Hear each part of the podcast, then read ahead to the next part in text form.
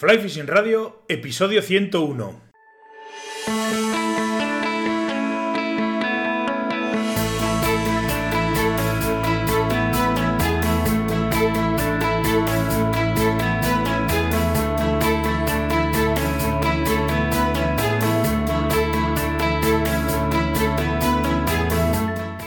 Bienvenidos a un nuevo episodio de Fly Fishing Radio, el primer podcast de pesca con mosca en español. Soy Miquel Coronado y durante la próxima media hora vamos a hablar de pesca con mosca. En waterpeople.com barra tienda tenéis una selección de productos que yo uso y considero que son de una calidad más que contrastada y de mi total confianza. Por eso os los ofrezco a vosotros, porque sé que no dan problemas y cumplen su función perfectamente. Cañas, carretes, líneas, eh, eh, todo tipo de hilos, eh, etcétera, etcétera. Mm, los tenéis disponibles, recordar, en waterpeople.com barra tienda.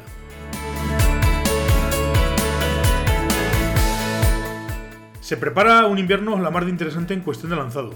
Eh, por una parte, Aitor Cotarón está organizando un par de eventos en estos meses de enero y febrero, de los que todavía pues eh, tengo la información que tengo, ya os lo iré adelantando conforme vayan acercándose las fechas, os iré avanzando. En principio, el primero de los dos eventos, que se prepara para el fin de semana del 18 y 19 de enero en las campas de Landa, en el donde cerca del embalse de Ulibarri Gamboa, en Álava, está previsto un taller eh, de lanzado con el, con el CI Navarro, pero afincado en Australia, Juan Lo del Carmen. Y para el fin de semana del 31 de enero al 2 de febrero también está preparando otro taller en el mismo sitio, en, Álava, en las campas de Olivar y Gamboa, eh, pero esta vez eh, es de lanzado a distancia, con el especialista alemán Bernd Zische. Si queréis más información sobre ambos talleres, podéis contactar con Editor bien a través de su web, bien a través de Facebook. Yo, no obstante, también iré haciendo iré eh, comentando aquí pues un poco las, novedades y demás. Y por otra parte, desde la CNL, pues se ha convocado un curso de lanzado bastante innovador, con mucho componente online, eh, parte offline, una, un par de sesiones en, Madrid y demás. Os dejo también eh, enlace a la información que han colgado en su página web, bueno, en, la página de Facebook, supongo que también estará en la web, os dejaré las dos.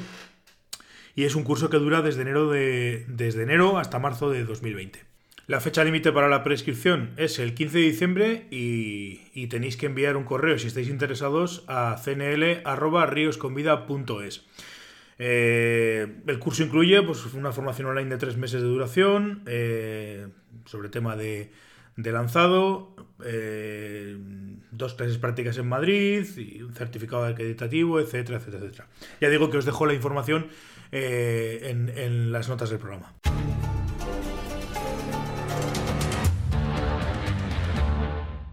Tengo al otro lado de la línea de teléfono, y es, digo ahora bien al otro lado de la línea de teléfono, porque hasta hace dos días estaba al otro lado del mundo, al flamante subcampeón del mundo de, pesca con mosca, eh, David García Ferreras. Lo primero de todo, gracias por atenderme tan así como tan tan, deprisa y tan, y tan casi a salto de mata. Enhorabuena por el mundial, tanto en la parte que te toca individualmente como en la parte colectiva. Eh, ¿Qué tal? ¿Cómo ha ido el viaje y cómo ha ido todo, David? Hola, Miquel. Muy buenas tardes. Muy buenos días. Pues bueno, recién, recién llegados todavía de, la otra parte del mundo, como bien dices, y un poco tocaditos de sueño, porque es todo, todo un cambio tan grande ahora otra vez que el hielo es tremendo y estamos sin dormir prácticamente. Sí, no, ya, me, ya me imagino porque habréis pegado treinta y tantas horas de viaje que eso, a ver, se puede aguantar, pero, pero telita. Sí, sí, vienes muy cansado y bueno, vienes contento porque las medallas que hemos conseguido pues no las imaginábamos antes de ir. Sabíamos todos que era un mundial muy difícil y en otro sitio totalmente diferente. Vamos, inimaginables. Pero bueno, ha salido bien, dentro de lo que cabe bien, porque bueno, hemos tenido una primera manga un poco un poco desastre, pero bueno, al final hemos sabido reaccionar a tiempo y, ha salido bien. Muy contentos. Eso, eso además es súper importante. Los que seguíamos un poco por, por las informaciones que iban llegando del Mundial, el primer día, la verdad es que la cosa. Bueno, yo he visto, ha habido vídeos que había días que parecía que estabais pescando en algún lago, que aquello parecía el Cantábrico con galerna. O sea, el tiempo ha debido ser también algo, vamos, criminal, o por lo menos en, algún, en alguna de las mangas. Sí, el viento ha sido uno de los hándicaps más principales del campeonato. De hecho, para nosotros eh, ha sido lo que nos ha marcado esa fatídica primera manga que hemos tenido porque estuvimos 10 días antes entrenando en los ríos y los lagos ahí, 7 días en, perdón, siete días en los lagos, eh, con un tiempo bastante diferente, aunque no era bueno, perfecto, pero era bastante diferente al que tuvimos en la competición y usamos pues técnicas totalmente diferentes. Entonces llegó el momento de la competición, cambió totalmente el tiempo, cambió la forma de actuar los peces y hemos pagado esa primera manga pues pues por eso. Al final, bueno, la segunda con la información de la gente que había pescado en el lago, la primera manga pudimos reaccionar a tiempo y bueno, pues ha salido como ha salido y yo creo que todos contentos. Pero bueno, en esa primera manga unos puntitos que, que no hubiéramos perdido nos hubieran venido bien. Sí, bueno, pero de todas formas la remontada ha sido, ha sido bastante espectacular. Pasasteis de la primera manga en la cuarta, si no recuerdo mal, estar primeros y al final habéis acabado, habéis acabado terceros, pero además en un pañuelo. Quiero decir, tengo la calificación delante, Francia primero, eh, eh, los checos segundos a un punto y vosotros terceros a dos puntos de los franceses. O sea, quiere decir que ha estado todo en un pañuelo. Sí, muy apretado todo hasta última hora. Bueno, ha sido un campeonato súper apretado. Otras veces puede haber un poco de... Eh, en los tres, cuatro primeros puestos de cabeza, pero es que esta vez era de, del 12 al primero, podía ganar el mundial cualquiera. Y, y, bueno, muy apretado, muy apretado, que dos puntos para, para un equipo, por ejemplo, es, es nada, ¿sabes? Te está jugando 500 y pico puntos, me parece que son en, total, al final. O sea que dos puntos es media trucha de cualquiera de nosotros, ¿sabes? O sea, nada, nada. Ya lo veo. y además en, individual todavía la cosa. se gana por una milésima. Sí, eso te iba a decir, que además en individual todavía la cosa está más apretada porque estáis el primero y tú empatados a, empatados a puntos. Bueno, a puntos, empatados, vamos con, Yo no, no, termino de entender muy bien estos, estos, estos sistemas de puntuación, pero vamos, por lo que veo, estáis, tú estás segundo y el primero. Es muy fácil. Es muy fácil y muy sencillo. Mira, los puntos a finales, el en la clasificación, si te fijas, en la parte primera pone los puntos, después una puntuación larga, que son los puntos que serían los pesos, el peso de las truchas y después el número de truchas. Tú vas a un sector y haces, por ejemplo, eh, siete truchas y el otro siete. Las tuyas son mayores y consigues hacer un primero. Y ese punto es el que va sumando. En el siguiente sector haces un segundo, pues ya tienes tres puntos pero dependiendo de los puntos que hayas conseguido, o sea, el peso de las truchas en cada manga. Por eso al final, si empatas a puntos, hemos hecho en todas las mangas, en las cinco mangas, por ejemplo, Howard Croston y yo hemos hecho los mismos puntos. Pero él ha cogido más peces en, una, en, alguna de las mangas, o sumando todas las mangas ha cogido alguno más, y hemos desempatado por eso, porque a los mismos puntos iguales él tenía mayores puntuación en el peso de las truchas. Me ha ganado por eso. Exactamente. Una trucha más en una manga que consiga un punto entre medias de él y yo, hubiera sido campeón. Pero bueno, como ya te he dicho, en Fórmula 1 con las motos se gana y se pierde por milésimas de, de, nada, o sea, de, segundo. Entonces, bueno. Aquí veo, veo entonces que la, diferencia entre los dos ha sido pues tres peces, por lo que estoy viendo. por lo que estoy viendo han sido tres peces. Eh, sí, sí, son tres peces, pero con uno me hubiera valido, posiblemente, ¿sabes? Son tres peces en el número de, puntos porque en el desempate él gana con, porque tiene tres peces más que yo. Pero si en una de las mangas, por ejemplo, yo consigo un pez más, hubiera hecho un punto menos y ese punto ya desempataría. De tener 19 tenía 18. O sea, que al final no es que yo con tres peces más le hubiera ganado, sino que con uno en una manga concreta, ¿sabes? podías haber ganado. Y en, equipos igual, ¿sabes? Un pez en una manga en concreto. En... Pero bueno, estaremos todos así. Una que perdió, no, otra que perdió otro. otro. El francés perdió siete. El otro, al final, bueno, es así. Sí, además que, las condiciones de tiempo y las condiciones de los ríos y el sitio y el estar en la otra punta del mundo eh, es cuestión que os ha pasado a vosotros, a los franceses y a los checos. O sea, que decir, todo el mundo estaba en la otra punta del mundo, o sea, salvo los australianos que, estaba, que jugaban en casa, pues todos los demás, lógicamente, os habéis encontrado con un escenario que, al que supongo que no estaréis del todo acostumbrados. Bueno, el río al final quizá fue lo que menos hayamos entrenado allí, porque, bueno, preferíamos entrenar los lagos, que es una asignatura un poco más pendiente para nosotros.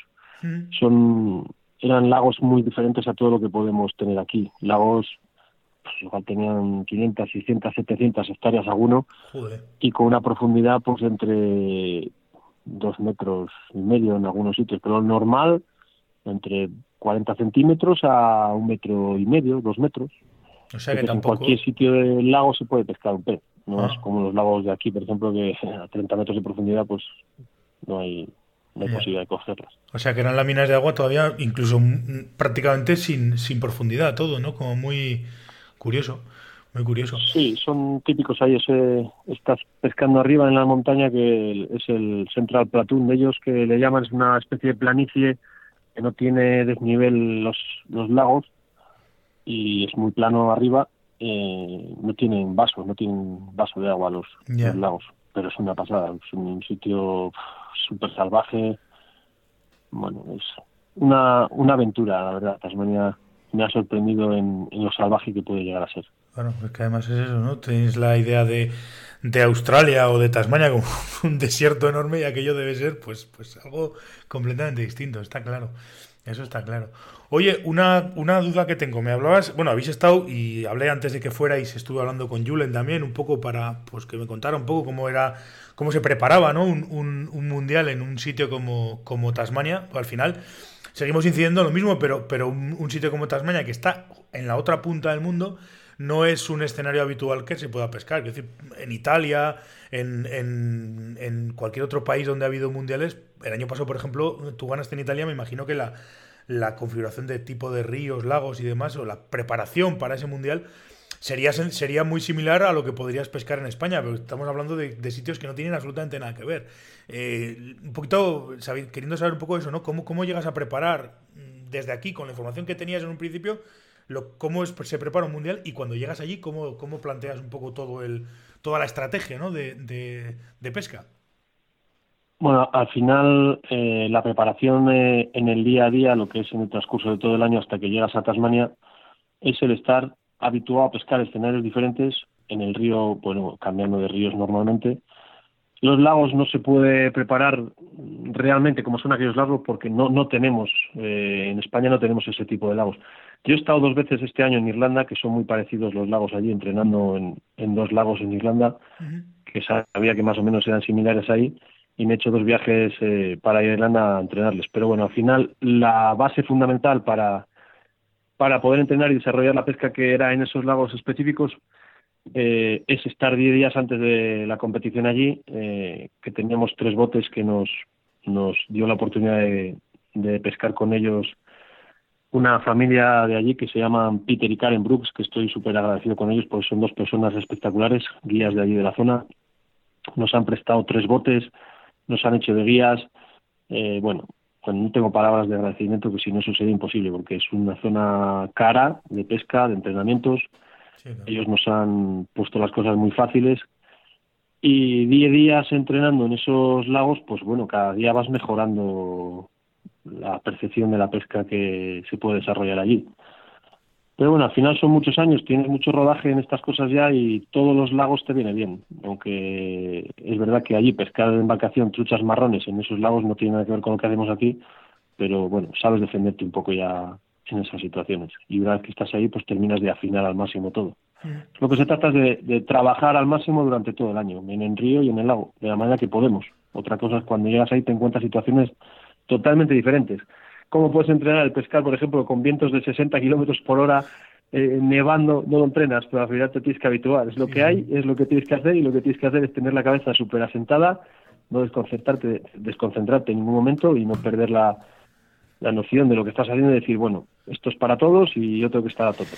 Sí, no, no, así de claro. Además, me imagino que, el, que las, las lo que es la pesca en sí, que si ya metidos una vez en harina y estás metido en la barca y, tienes el viento y tienes todo, pues, pues al final hay que buscar los peces y, ponerse y ponerse a pescar, ¿no? Que al final allí eh, una vez ya digo una vez en la barca y pescando, pues pues pues no sé cómo cómo plantear los equipos y al final qué tipo de, porque me supongo que a seca y arriba no habrá subido ni una sola trucha en todo el campeonato con esos vientos.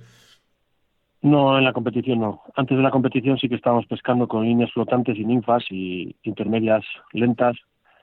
Eh, la competición se desarrolló prácticamente en los lagos, prácticamente todo con streamers y a toda leche de velocidad porque con líneas más sumergidas de S3, S5 porque los vientos eran tan fuertes que la barca se movía a una velocidad tremenda, pero tremenda. Entonces, bueno, el brazo para tirar. Cuando terminaba la manga tenías que ponerle hielo. Ya, me imagino, porque además encima teniendo vientos, que, supongo que además el viento no estaría todo el rato como vas en la barca y te vas moviendo, me imagino que los vientos unas veces tendríais de cara, otras veces de lado, otras veces de espalda, otras veces de no sé qué, ¿no? Y sería todavía incluso más. Bueno, cambiaban un poco. En la barca, como tiras el drogue, la barca siempre va en la misma dirección y siempre tienes que pescar con el viento de espalda. Está totalmente prohibido con el viento de cara. Pero bueno, es cierto que había momentos en que era tan cambiante el aire que te daba una vuelta por completo a la barca en 360 grados. Joder. Incluso ahí va a pasar eso. O sea, han sido unas condiciones extremadas. Mm. Son unas condiciones que, que no nos imaginaríamos por ningún asombro que pudieran ayer. Pero bueno, ha salido bien. Yo creo que en principio decían, joder, qué mala suerte, el tiempo ha cambiado. Bueno, pues mira, cuando salen las cosas así, eh, yo creo que no se le puede poner ningún pero al tiempo. Nos vino a ayudar el tiempo y ya está. Si lo hubiera sido con el tiempo como habíamos entrenado, lo hubiéramos hecho mejor o lo hubiéramos hecho peor. Nunca se sabrá. Eso ya no lo, pero de esta manera nos ha salido bien. Entonces, por eso, por esta manera nos ha salido bien. Entonces, pues ni tan mal, contentos. No, oye, pues, pues estupendo, porque quiero decir que el, al final hablamos, estamos hablando un poco a nivel de, individual, pero quiero decir, como equipo, la verdad es que el, resultado, sobre todo como, como decías al principio, por esa primera manga, la remontada ha sido, ha sido importante. Me supongo que además, eh, pues eso, todo el mundo, sabiendo que teníais dos, dos participantes que eran, que eran, por decirlo de alguna manera, eh, novatos, pero, pero las cosas han salido bien, ¿no? Habéis, habéis, habéis metido caña y habéis hecho una remontada muy, muy importante.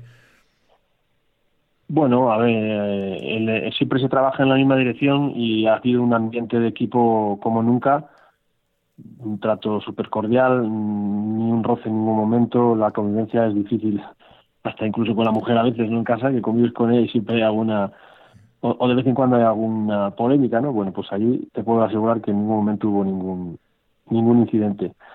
Eh, trabajando todos en la misma dirección, se pueden conseguir cosas para el equipo individual es imposible hacerlo si no tienes un equipo, por supuesto. Y bueno, ha salido bien. Dos novatos al final no son novatos. Todo el mundo ya en España sabe lo que hace. Y bueno, sí que es verdad que tienen menos experiencia en competiciones de ese nivel, pero bueno, se, ha indicado el camino a seguir y ellos son bastante espabilados y lo han hecho muy bien. Mm. Sí, bueno, me refería a novatos precisamente eso, ¿no? En un, en un mundial está claro que, los dos tienen una, un bagaje en España que los conocemos todo el mundo, ¿no? O sea, que eso está claro, pero... y además encima debutar, yo vuelvo a decir lo mismo, porque claro, pensamos que, aquello dices, joder, me voy a, pescar al otro lado del mundo, pero, pero claro, las condiciones son completamente distintas y todo el sistema es completamente distinto. en el fondo, novatos en ese tipo de, escenarios seréis todos, o, prácticamente todos. Sí, sí, sí, en realidad, en realidad sí, en realidad sí, porque bueno, pero bueno, eh, al final es una competición y las truchas son truchas aquí y, en Tasmania. no, eso está claro, eso está claro. Que las truchas se van a comportar de una manera u otra, pero son, truchas en todos los lados. Eso, efectivamente funciona así.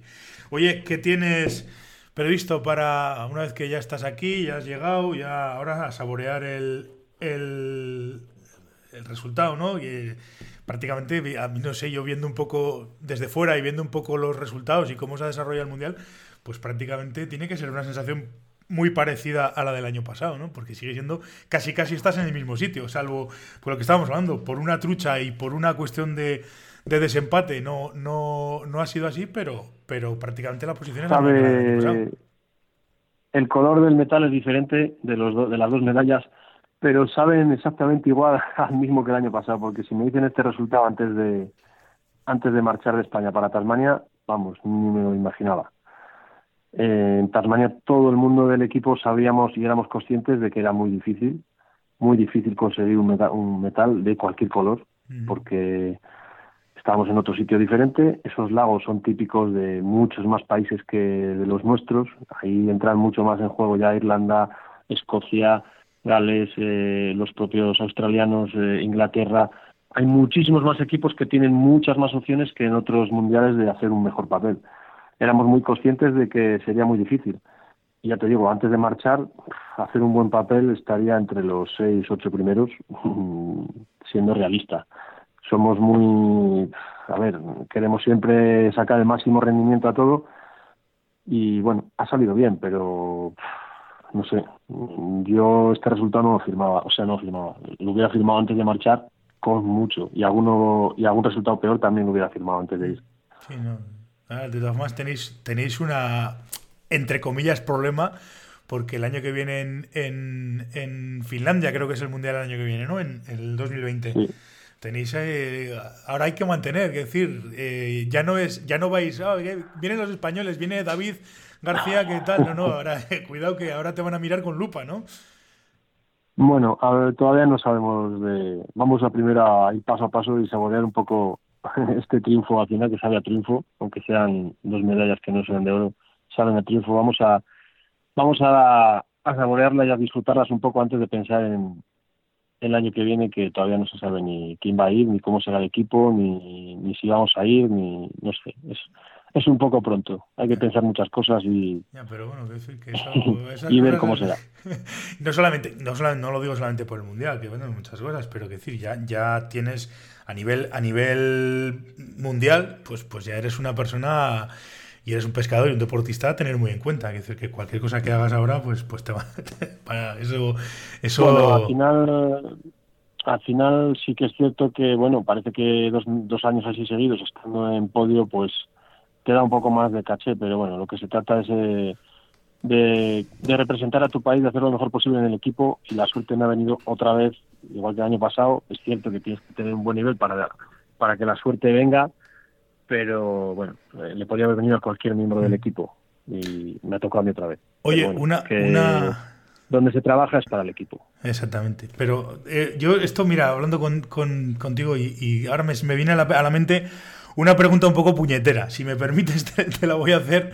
¿eh? Pues viendo los resultados, viendo que todo ha sido un, un, resultado fantástico para todos, que el equipo ha funcionado mucho y tal y yo tengo una, una pregunta. Decir, veo los, los resultados individuales eh, a nivel de equipo español y a nivel de otros equipos. Y, bueno, mm, habéis estado un montón de días juntos, habéis estado pescando y demás. Y tengo una pregunta que es un poco puñetera, ya te lo, te lo aviso desde, desde, desde el principio, pero yo quiero saber... A ver si puedo contestártela, intentaré hacerlo. espero que sí. es un poco puñetera, pero tampoco, tampoco eso, sin más. Es... La pregunta es la siguiente, yo tengo curiosidad por saber... Es decir, habéis estado pescando juntos. Eh, me imagino que los equipos, las moscas, todo va a ser más o menos parecido. ¿Qué haces tú mm, que no hacen los demás? Es decir, ¿qué te hace diferente a los demás? Mm, no sé si me explico. Eh, para que yo haya conseguido mejor posición. Sí, que decir, tú haces consciente o inconscientemente, eh, Pablo, por ejemplo, todos conocemos a Pablo, todos conocemos a, Jordi y, a todos los componentes del equipo. pero... Mira, eh, no he hecho nada diferente a lo que han hecho mis compañeros. Incluso puedo decirte que igual he hecho alguna cosa peor que ellos, pero en la pesca hay tantas variables eh, que depende de dónde empieces, depende de dónde acabes, depende el horario, depende la suerte, depende las truchas que pierdas, depende. Hay tantas variables posibles que es tan delgada la línea que puede pasar que, o sea, estar, de estar ahí a no estar. Mira, una de las cosas, por ejemplo, que en este mundial me ha venido a favorecer de cara a mí fue en la primera manga que, como ya te habíamos dicho, entrenamos, por ejemplo, con líneas flotantes intermedias en los entrenamientos y al cambiar el tiempo se ha pescado con líneas STS, S5 y con streamer. Bueno, pues yo empecé en el río. Eh, tuve que buscarme la técnica en río porque tampoco la teníamos definida 100% lo que había en la competición con lo que había en los entrenamientos. En los entrenamientos pescábamos muy poco en río y en la competición había bastantes más peces. Pero una de las cosas que me ha venido muy bien es que mis compañeros pagaron la novatada también, perdón, pagaron la novatada también de arrancar en el lago con la técnica que habíamos entrenado y tuvieron que cambiar rápidamente eh, viendo las condiciones que había climatológicas. Entonces yo en la segunda manga cuando entré ya venía avisado por mis compañeros de lo que había. O sea, me ha venido a mí a favor la suerte, ¿entiendes? Sí.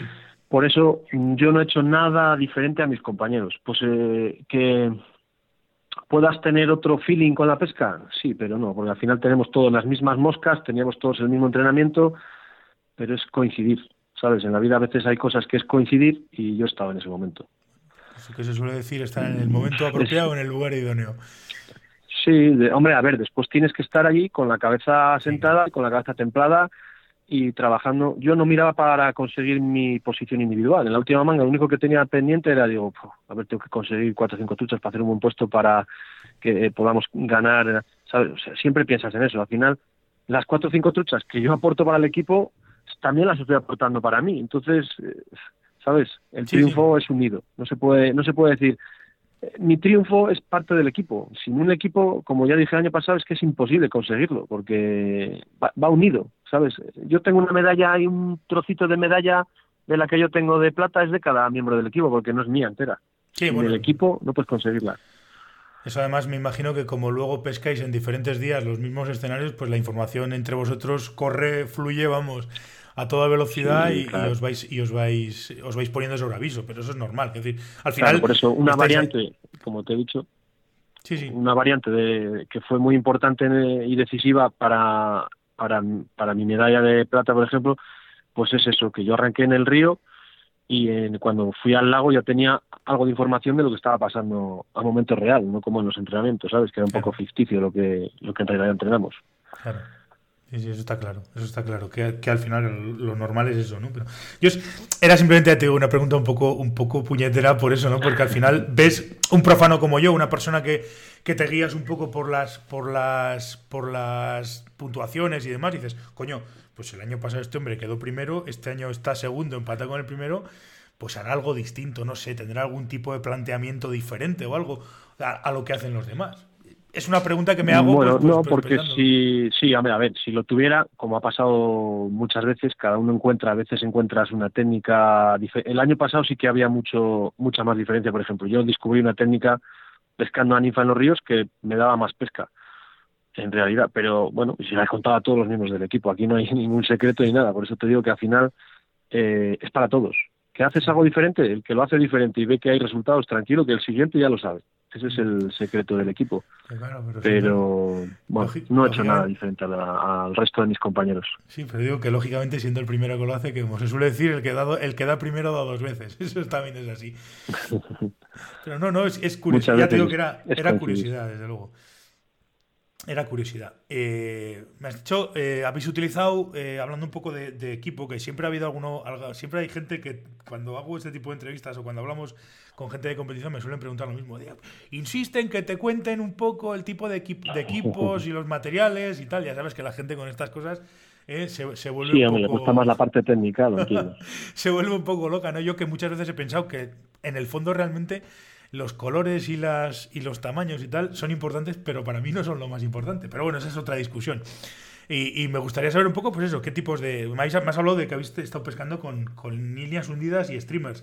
Pero, quiero decir, ¿alguna cosa en concreto? ¿Algún streamer especial? ¿Algo o lo típico o habitual de todos, de, la gente? Mm, pescamos con... Eran truchas marrones, no hemos pescado con cosas muy llamativas. Era, básicamente, pescamos con streamer oliva y negro algún marrón, pero básicamente era streamer oliva y negro.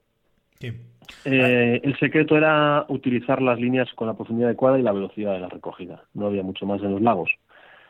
Al final era mucho trabajo, insistir, insistir, no enredar, estar más, más eh, psicológicamente mejor preparado que el resto de los demás para no enredar ni una vez con el aire, porque un enredo en la barca supone 10 tiros o, 15 tiros más que el otro y es la posibilidad de que tengas una o dos capturas más. Al final esas cosas del estar concentrado eh, a lo que estás haciendo y cada tiro estar pensando en que lo tengo que hacer perfecto, eso es lo que te hace que al final de las cuatro horas de pesca pues lances 30 o 40 o 50 veces más que, que el compañero que tienes en la barca de otro país y el resto de las otras barcas. Entonces, yo creo que esa era la diferencia que podía haber en esta competición, porque al final todo el mundo teníamos las mismas técnicas, las mismas líneas, las mismas moscas, la misma información de las zonas de pesca y quizá haya sido un poco el secreto de eso. Y en el río, pues nada, era una cosa sencilla, entre comillas, si queríamos peces comer. Eran truchas muy bravas, de buen tamaño. Teníamos dos ríos diferentes, uno un poco más plano y con y más grande y otro con un poco más de corrientes y, y bueno un poco más de piedra más gorda. Eh, hemos pescado se podía si se pudiera hubiéramos pescado a moscas subían bastante bien las truchas a, moscas secas de cualquier tamaño. La verdad es que no importaba la mosca que tiraras eran truchas bastante nobles. El problema era el viento. Teníamos rachas de 60 kilómetros de viento en algunas condiciones. Yo muchas veces he tirado la mosca con un tándem con una ninfa atada en punta para poder lanzarla a 15 metros, no más, y me caía por detrás de mí. o sea, eran condiciones pésimas. ¿eh? Pero era para todos. Lo que pasa que sí que es cierto que en unos tramos, pues pega aire, en otros no, unos tienen más trutas, otros tienen menos, bueno.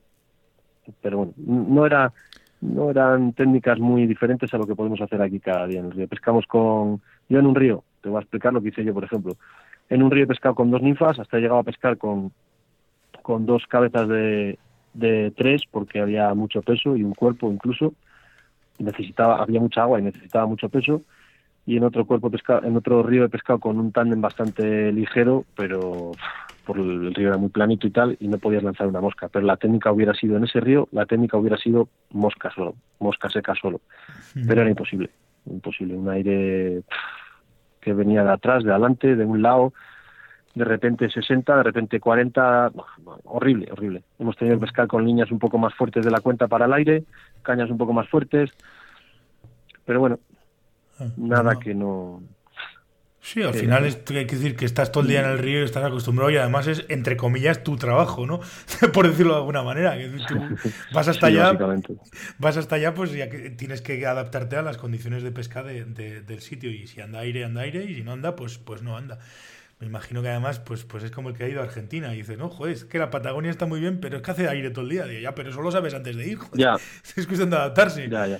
No, aquí también, ¿eh? Aquí el aire yo creo que es el, el pan nuestro de cada día, el aire que hay aquí en Tasmania. Pero no como esta Me supongo además. Una ligera brisa. Sí, claro, exactamente. Que digo que me supongo además que, que, una de las condiciones que hace que una persona, en este caso tú, eh, esté a nivel de. Eh, tú y todo el equipo, quiero decir, que esté al, nivel al que estáis, es que vosotros estáis ahí porque sois gente que os adaptáis a cualquier circunstancia y a cualquier situación. Y a lo mejor eh, el, el, el, secreto de la, de la competición por decirlo de alguna manera y simplificándolo mucho, ¿eh? pero es, es saber adaptarte a las circunstancias de pesca que tienes en cualquiera de los escenarios en los que te mueves. Sin, ninguna duda, sin ninguna duda, sin ninguna duda. O sea, en la pesca gana el que antes se adapta. En estas condiciones, todo el mundo entrenamos con líneas flotantes, tal, y cambió el tiempo, hay que adaptarse, tienes que cambiar el chip, tienes que saber reaccionar en un momento de adversidad, está claro. En el río llegas, vale, tú entrenas con una cosa, llegas al río, están, es totalmente diferente, tienes que saber adaptarte por eso los entrenamientos lo que se trata es eso, de cada día hacer cosas diferentes, porque de nada sirve ser muy bueno en la pesca con mosca y no saber pescar a ninfa, o no saber pescar a streamer, o no saber pescar en lago, al final tienes que ser un pescador completo en todos los sentidos, para que cuando llegues y tengas una adversidad en una manga de competición sepas, sepas salir de, de la situación. Exactamente, sí, ¿no? Pues básicamente es eso. Oye, pues no te quiero entretener mucho más, ya hemos estado un ratito charlando. Eh, repito, y bueno, hago extensiva la enhorabuena a ti que, tienes, que estás conmigo, pero vamos, al resto del equipo, eh, a todos, que, la verdad es que el papel ha sido, ha sido espectacular. Y sobre todo, pues muchas gracias por, por atenderme y me imagino que seguiremos por lo menos en contacto, que siempre es agradable que te mande un mensaje o que, o que te pida un favor, entre comillas, como, como puede ser este, y os prestéis todos vosotros a, vamos, sin ningún tipo de problema, a, charlar y a lo que sea. Y eso además es muy de agradecer.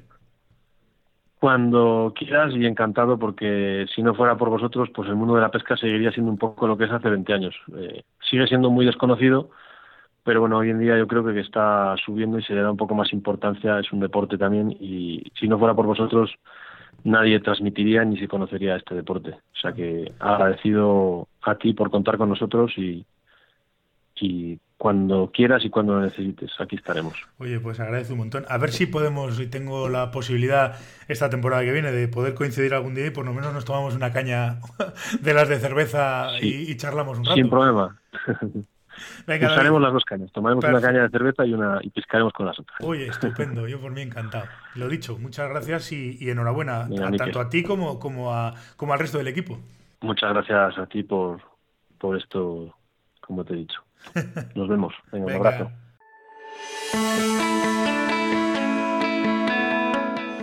Ya está aquí el episodio 101. Muchísimas gracias a todos por estar al otro lado, como os digo siempre. Sin vosotros esto no tendría ningún sentido. Os agradezco un montón vuestras valoraciones, vuestros me gusta en todas las plataformas en las que está disponible el podcast. No os cuesta nada y a mí me hacéis un favor tremendo, porque cuantos más me gusta y likes, más visibilidad tendrá el podcast y por tanto llegaré a más gente. Podéis dejar vuestros comentarios sobre el episodio en el apartado de comentarios de la página de notas del programa. Si queréis poneros en contacto conmigo, os apetece venir a pescar al Pirineo, tenéis alguna duda con alguno de los productos de la tienda o queréis simplemente que os resuelva cualquier otra cuestión relacionada con la pesca con mosca, lo podéis hacer a través del formulario de contacto de la, de la página web. Si os apetece que tratemos algún tema en concreto en el podcast, tenéis el apartado proponer temas Os recuerdo, antes de despedirnos, que tenéis tiempo hasta el día 26 de diciembre para participar en el sorteo de una camiseta que voy a hacer entre todos los que os apuntéis como regalo de episodio 100 Navidad. Gracias eh, a todos por participar y mucha suerte. Tenéis el formulario para apuntaros al sorteo en waterpeople.com barra sorteo guion camiseta. Nos veremos el viernes con un nuevo vídeo en el canal de Water People en YouTube y nos volveremos a escuchar el próximo martes aquí en Fly Fishing Radio. Hasta entonces, por todos bien y sed buenos.